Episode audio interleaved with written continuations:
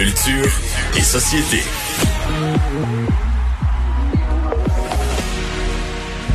Bonjour Anaïs. Bonjour, bonjour messieurs. Alors, on va entendre de quoi? Les récits, comment ont été créées les plus belles chansons du Québec?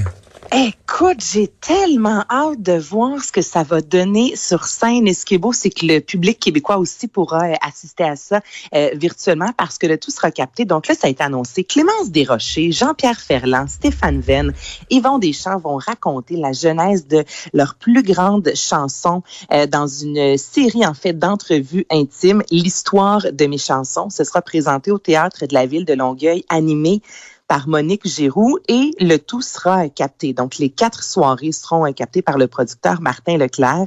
Ce sera au mois d'octobre, 22, 23, 24 et 25. Et là, non seulement on va découvrir un peu l'histoire derrière leurs grandes chansons, mais on va aussi interpréter les plus belles chansons de ces artistes. Alors, les gens pourront voir sur scène Joe Bocan, Marie-Carmen, Marie-Michel Desrosiers, Florence K, Martine Sinclair. On est allé chercher aussi des noms qu'on voit un peu moins, moins de Marie-Carmen sur scène, juste ça, ça m'allume au bout. Donc, je suis persuadée, messieurs, là, que les billets vont se vendre extrêmement rapidement. Les billets seront en vente dès euh, le mois d'octobre. Et pour Yvon Deschamps, là, ce sera un peu différent. On est assuré de voir sur scène, entre autres, Isabelle Boulay, Benoît Brière, mais il y aura aussi sa femme, Judy Richard, ses filles, Karine et Sarah Emily. Donc, ce sera vraiment une affaire de famille. Moi, tout, tout, tout me plaît dans ce concept-là. Wow. Anaïs, superlatif, ça. Anaïs, on, on, sait que Meghan Markle, on a l'impression, se cherche la job depuis le début, euh, depuis qu'ils ont, qu'ils ont quitté la, la, le, le Royaume-Uni. Mais là, ils ont trouvé. Mais là, c'est ça, parce qu'ils n'ont pas assez d'argent, Vincent. C'est ça qui se passe, tu comprends? Donc, ils n'ont pas le choix de chercher un peu de boulot. C'est vrai. Il va y avoir des grosses taxes foncières, là. entendu ouais, le retour euh, de, en fait, Meghan Markle au cinéma, entre autres, dans un film d'animation. Là, ça fait six mois officiellement que la famille royale euh, ben, a quitté, en fait, que les deux, le couple a quitté la famille royale. Il demeure en Californie. Et là, il y a une entente qui a été signée. Évidemment, on ne sait pas combien d'argent qui a été déboursé dans tout ça, mais une grosse entente avec Netflix. Il y a déjà une série documentaire sur la nature qui est en préparation, une autre sur des femmes inspirantes. On nous promet aussi de la diversité culturelle devant et derrière la caméra aussi. Donc là, Netflix, on s'entend qu'il y a de plus en plus de compétition. Donc là, on a mis l'argent, mais les bouchées doubles depuis la dernière année, notamment aussi avec le couple Obama. Donc là, cette fois-ci, c'est Meghan Markle et euh, le prince Harry qui vont nous offrir du contenu.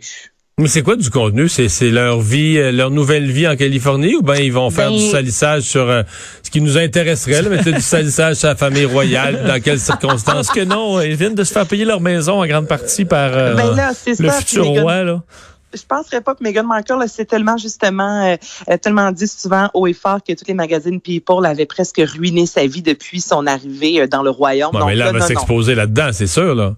Oh, ben, après, après, avoir dit qu'elle voulait la paix, là. Oui, mais on pour pour l'instant, elle dit vraiment qu'elle va pas revenir devant la caméra. Donc, on veut se consacrer vraiment à la nature, à des femmes inspirantes. On veut aller euh, mettre des enjeux de société de l'avant. On va aller dans le positivisme. Et le couple, eux, pour l'instant, promettent de rester derrière la caméra. Est-ce qu'un jour, il y aura un documentaire? Moi, je pense que oui, mais pas pour tout de suite. Bon. Euh, Parle-moi de l'art des Dominique Fessémé. Et ça, c'est flyé. OK, moi, j'ai hâte de, je pense que c'est le genre d'activité que pour l'expliquer, il faudra vivre l'expérience. C'est en fait la Maison Fauve, qui est une agence de production de spectacles, une maison de disques, de gérance, qui présente l'expérience Astéria. Donc là, c'est Loud, Dominique Fessémé, Vincent Vallière et Alexandra Streliski qui seront mis à l'honneur. Et là, ce qu'on veut, c'est plonger le spectateur dans une aventure qu'on dit hybride entre l'écoute, oui, de la musique, mais l'exploration aussi du monde de l'artiste. Donc, c'est dans en réalité virtuelle. Alors, on va avoir euh, vraiment le, fameux casque, là, comme on voit euh, sur des images, là, comme on voit dans des événements de réalité virtuelle. Donc là, il va avoir des images de l'artiste sur scène. Tout ça a été filmé euh, en 3D, tourné en 360 avec plusieurs caméras, de l'animation. On dit que c'est aussi une ambiance sonore spatialisée pour favoriser le voyage musical unique. C'est pour ça que je vous dis que c'est flyé. moi, une ambiance sonore spatialisée. Spatialisée. Hey, pour, je voulais le dire, ce mot-là, Marie. Ambiance sonore spatialisée. Faudra le vivre, mais en gros, je pense qu'on va être dans une salle avec le gros casque, on va entendre la musique de l'artiste, l'artiste va nous parler, on va le suivre en tournée. Euh, il y a plusieurs villes qui vont accueillir cet événement-là dès le mois de novembre. Alors, la tournée va se faire à Québec, Montréal, Saint-Jérôme, Joliette dès le mois prochain. Les billets seront mis en vente. Et ben, je suis curieuse. On dit que ça a été créé pendant la pandémie, se disant justement que les gens voulaient avoir accès à leurs artistes euh, sans évidemment se déplacer en spectacle. C'est plus complexe. Donc on va pouvoir vivre Astéria. Vous, est-ce que ça vous allume comme ça, des, euh, un voyage musical euh, versus euh, la réalité virtuelle? Ben oui. non mais oui, mais en même temps, c'est, c'est, ça nous requiert beaucoup d'imagination. C'est-à-dire que qu'est-ce que qu'est-ce que c'est comme telle l'expérience Tu nous l'expliques là, mais ça reste ça reste comme à découvrir. Mais oui, je suis curieux de ça ça reste à découvrir. C'est ça. Il y a le Centre Phi qui a souvent fait des événements comme ça, plus virtuels. Là, j'ai c'est une première. J'ai vu ça passer. Je vais les avoir en entrevue. Je vous promets de poser plein de questions. Mais là, pour l'instant, je peux pas vous en dire plus que euh, Astéria s'en vient. Puis je trouve ça vraiment intéressant qu'on soit allé chercher autant un Loud qu'un euh, Vincent Vallière. Tu sais, c'est justement le genre d'événement souvent qu'on a l'habitude de voir avec la grosse musique pop, de la musique électro. Là, Vincent Vallière, on est dans le folk, on est avec la guitare. Donc, j'aime ce mélange-là, dirait, de euh, guitare, folk et réalité virtuelle. Je trouve que ça va être intéressant d'exploiter cet aspect-là.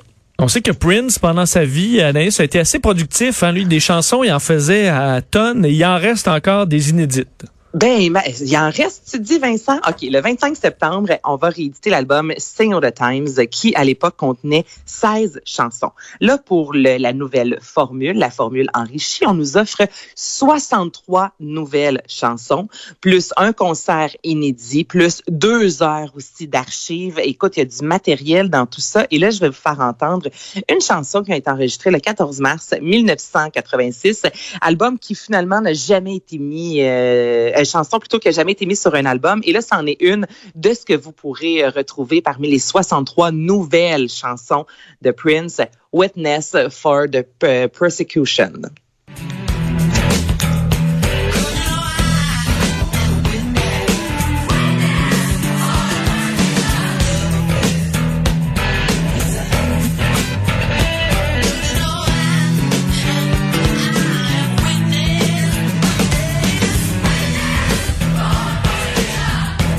Et puis, est-ce que vous aimez ça? Ben, ben, elle a pas été en disque, là. oui, c'est sûr, c'est le problème avec les chansons qui restent souvent. Hein. C'est du, c'est du stock qu'on avait décidé de pas euh, mettre de l'avant. Il y avait une bonne oreille, Prince, là, pour savoir qu'est-ce qu'il fallait mettre. oh, je commence tellement à vous connaître, les gars. Prince, c'est ça que j'admire de lui. Il y avait l'oreille vraiment fine pour savoir qu'est-ce qui va marcher puis qu'on met sur l'album, puis qu'est-ce qu'on met de côté. Ben écoute, il y a quand même un côté hein? funk. Ben oui, c'est ça, c'est entraînant. Il y a un côté funk. On dirait par moment, on entend du David Bowie.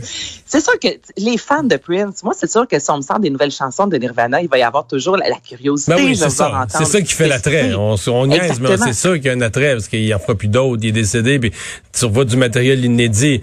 Mais si tu le prends froidement, je l'écoute, je sais pas. C'est sûr que la première écoute toujours difficile, un petit bout comme ça. Mais disons que voilà. Ben oui, puis on se dit toujours en même temps, si l'artiste n'a pas, lui, tenu mordicus à ce que la chanson se retrouve sur l'album, c'est peut-être qu'à quelque part, l'artiste tripait pas tant que ça. Donc, je comprends totalement mon point de vue, mais sachez du moins que le 25 septembre, les fans pourront découvrir pas 10, pas 20, 63 nouvelles chansons. C'est complètement fou. Merci Anaïs. À demain. Fait plaisir. Salut.